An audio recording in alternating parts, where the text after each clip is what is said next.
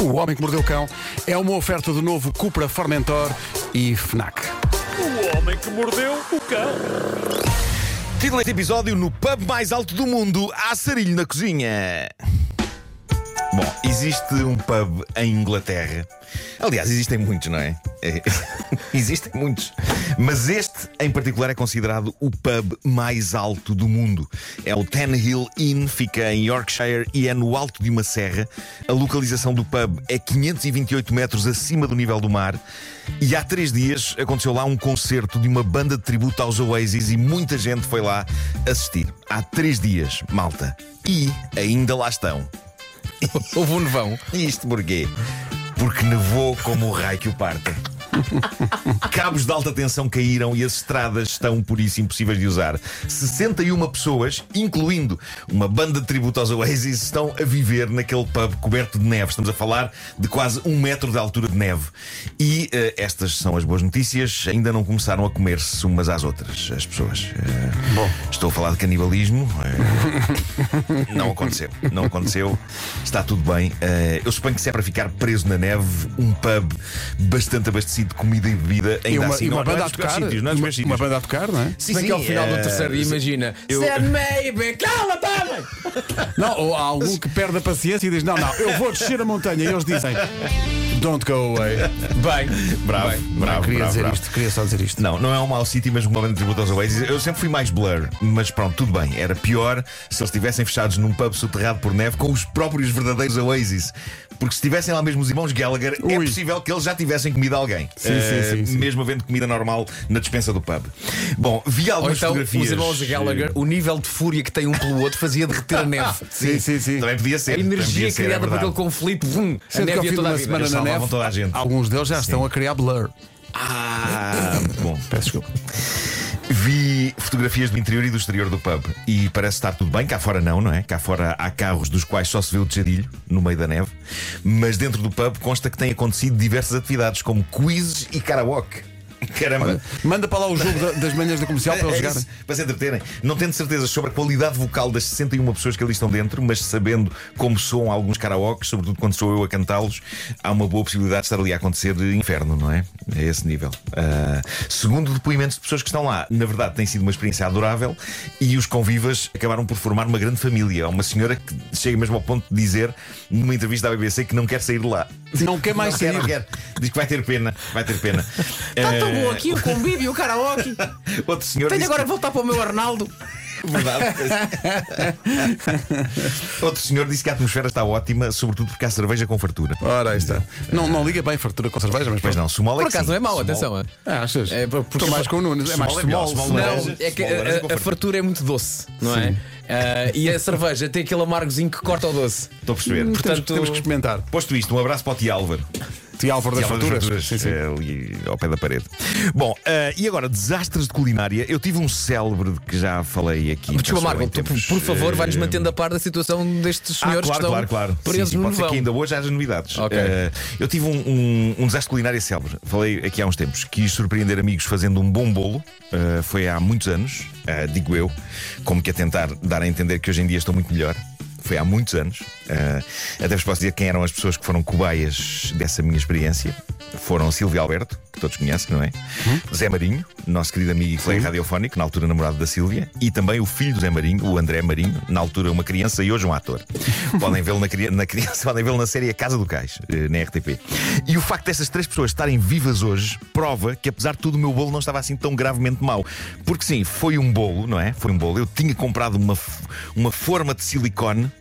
E estava orgulhoso de ter comprado aquela forma de silicone. Ah, tu fazes o bolo porque compraste a forma. Comprei uma forma e pensei, Ei, vou fazer um bolo aqui dentro. Isto é incrível. Ah, confeccionei um bolo de chocolate para o lanche, seguindo cuidadosamente todas as instruções. Ao retirar o bolo do forno, percebi que. eh, bom, estava um pouco estorricado, não é? Ah, percebi também que estava estorricado por fora, mas que por dentro estava bem fofo. E aceitável por dentro, ok? Ah, Mas essa isso, é a tua opinião. O que aconteceu ou- foi que, durante alguns segundos, eu vendi-lhes a ideia de que aquilo era um bolo de chocolate preto. Ah, boa. Porque estava preto. Ah, Pronto, ok. ok. Mas nem, nem- nem, raspaste o queimadinho. Por fora, tentei, mas, mas pensei, eh, mais vale dar isto aos convivas. Também. Não, eh, eh, achei que, eh, tirando o facto de estar todo estorricado, estava com um bom aspecto, Ok. estava, estava com a forma do- do- da forma. Eh, A forma da forma. portanto, eu, eu in- inicialmente pe- diz, é, é chocolate preto por fora e chocolate de leite por dentro. Mas pronto, só, só durante alguns segundos é que eu disse isto, porque não consigo mentir, e por isso acabei por sugerir que olhassem para a parte de fora do bolo como uma espécie de uma casca, não é? Que tinha que se tirar. No era um bolo que se comia como uma peça de fruta, não é? Claro, tens que descascar o bolo primeiro. descascar o bolo. Mas tudo bem. Ah, é provável que eu me lembre mais deste bolo do que eles. Por baixo da crosta carbonizada estava, na verdade, um bolo, não vou dizer que era incrível, mas bastante aceitávelzinho. Ah, De 1 a 10 era um 5. Só tinhas era que raspar primeiro, não é? Claro, mas pa- para mim aquilo foi um Vietnã. Ah, aquele bolo foi um Vietnã, só comparável quando tentei cozinhar uns bifes de frango numa bimbi.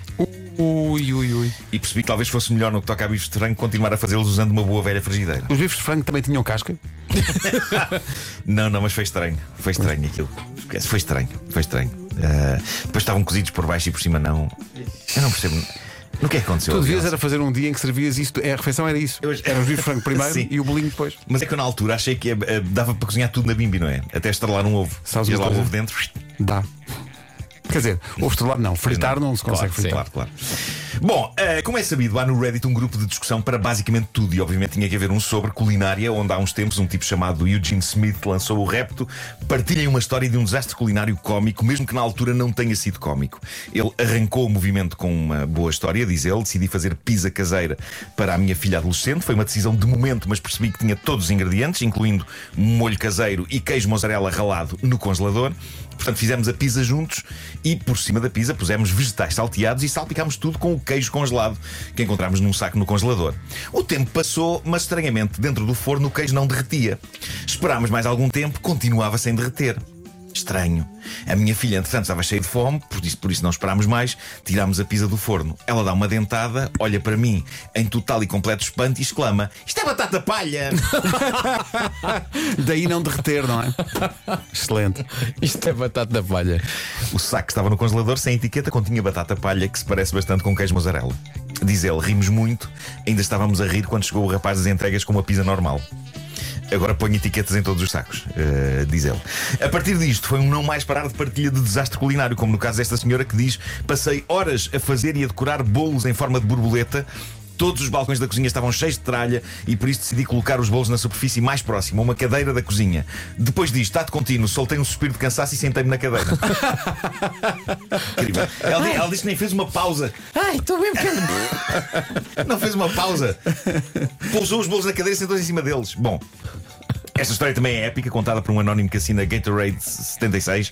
Diz ele: Uma vez estava a fazer espaguete. O meu entusiasmo era tanto para apreciar a experiência da textura do esparguete com o molho de bolonhesa. Era algo que eu comia na minha infância e que adoro até aos dias de hoje. Quando estava a escorrer a massa, algo correu mal e todo o esparguete caiu, não no lava-loiças, mas inteiro para o orifício de destruição de lixo. Ah, Há casas que têm isto, tem. não sabem Sim, que é. sim, sim, Os restos deitam-se nesse buraco do lava-loiça, aquilo tritura os restos da comida e verdade. tudo. Cascas. de- Muito filme de terror já, já incluiu a mão é verdade, aí. É verdade, é verdade. Portanto, o esparguete enfiou todo para ali adentro. Mas, pá, também é preciso ser desastrado, não é? Eu sou desastrado, mas eu acho que isto não fazia. Eu acho que isto não fazia. Ah, pois não. Ah, diz, ele, diz ele, a história infelizmente não acaba aqui. Eu vivia num apartamento antigo, num edifício provavelmente construído no início do século XX. Quando acionei o mecanismo para destruir o esparguete que tinha caído no buraco, aquilo na verdade não destruiu nada. O esparguete simplesmente foi inteiro por ali abaixo.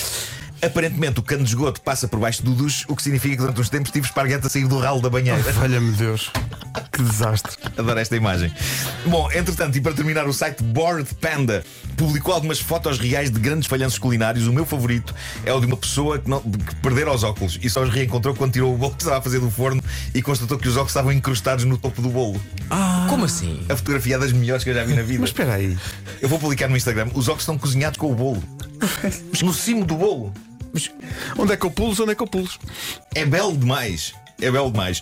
Uma mãe tentou fazer bananas cobertas de chocolate para uma festa do filho pequeno na escola. Conseguiu, de facto, fazer bananas cobertas de chocolate, só que não pareciam bananas cobertas de chocolate. Parecia outra coisa imprópria para apresentar numa festa escolar. Tenho imagens disso. Vou para o meu Instagram daqui. Não, não ponhas que eles bloqueiam a conta. Ah, mas também Exato. é verdade. Também é verdade. Vê lá, Depois é não o tio faças isso. tio. Eles estão on fire. Epá, essa expressão, adoro. Onde é que terá nascido essa expressão do ó tio, ó tio? Quem foi a primeira pessoa que. Vamos chamar quem? Ó tio, para ó tio. resolver esta situação de Pois é. emergência? O tio. Pois é, pois E é. depois ó Pode ter tio, ó nascido em tio. Cascais, não é? Ó tio, ó Ó tio, tio. ó tio, ó Pode ter tio. sido. É muito provável. O Homem que Mordeu o Cão é uma oferta do novo Cupra Formentor, o desportivo do ano, e também uma oferta FNAC para cultivar diferença e novidade. Mordeu o cão.